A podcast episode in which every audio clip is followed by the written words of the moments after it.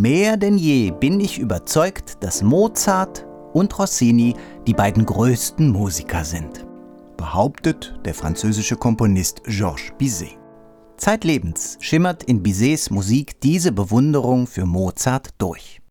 Doch seine Klavierbearbeitung des kompletten Don Giovanni dürfte allenfalls eingefleischten Bizetianern vertraut sein.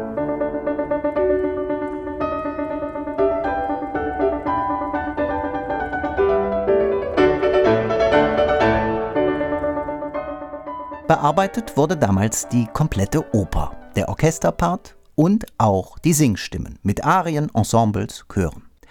Bizet hatte bereits mehrfach einzelne Stücke für Klavier transkribiert aus französischen, italienischen und deutschen Opern. Aber eine komplette Oper? 1866 erschien bei einem Pariser Verleger eine, bis auf die Rezitative, vollständige Ausgabe des Don Giovanni. 223 Seiten für 6 Francs.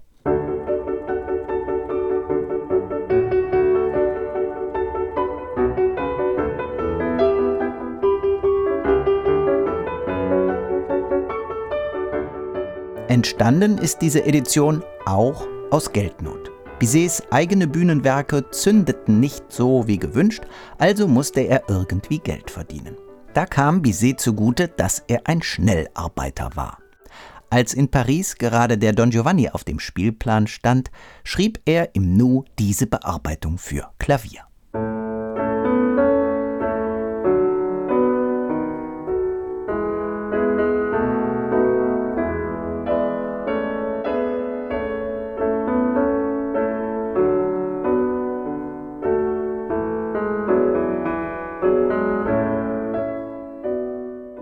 In dieser Bearbeitung kann man zugleich eine Vorstufe zu Bizets eigener Oper Carmen sehen. Sowohl was den Umgang mit Stimmen angeht, als auch die Art der dramatischen Verdichtung und anderes mehr. Und da gibt es natürlich auch inhaltliche Ähnlichkeiten. Beide Opern spielen in Sevilla. Beide Opern handeln von Sex und Verführung. Beide Hauptfiguren versuchen, ihre Mitmenschen nach Strich und Faden zu manipulieren.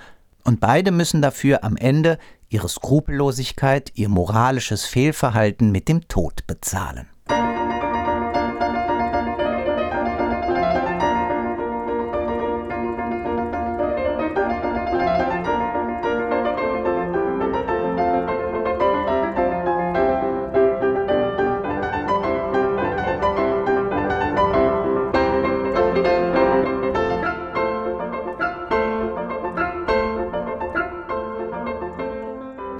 So, das war jetzt ungewöhnlich viel Vorgeschichte.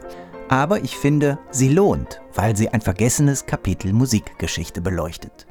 Damit komme ich zur Neueinspielung mit Cyprien Cazaris. Der Franzose hat ja sein ganzes Pianistenleben immer wieder ein feines Näschen für Klaviertranskriptionen bewiesen. Erinnert sei nur an seine formidable Aufnahme aller neuen Beethoven-Sinfonien in der Fassung von Franz Liszt. Doch hier sind nicht Pranke und Oktavengedonner gefragt.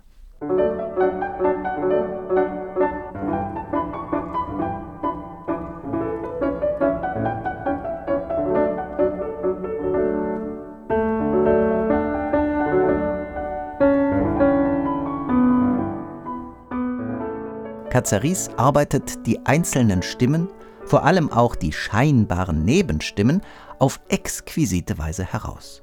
Er wählt eher moderate Tempi und verleiht der Musik dadurch immer wieder eine Luftigkeit, die jedoch die dämonischen Seiten nicht vernachlässigt. Vor allem aber gefällt mir, wie er Abschnitte gestaltet, Spannung aufbaut, Höhepunkte aufstöbert und die Musik am Ende jeweils ausatmen lässt. Ich könnte jetzt viele Beispiele anführen, warum ich diese Aufnahme für sehr gelungen halte. Stattdessen ein Fazit.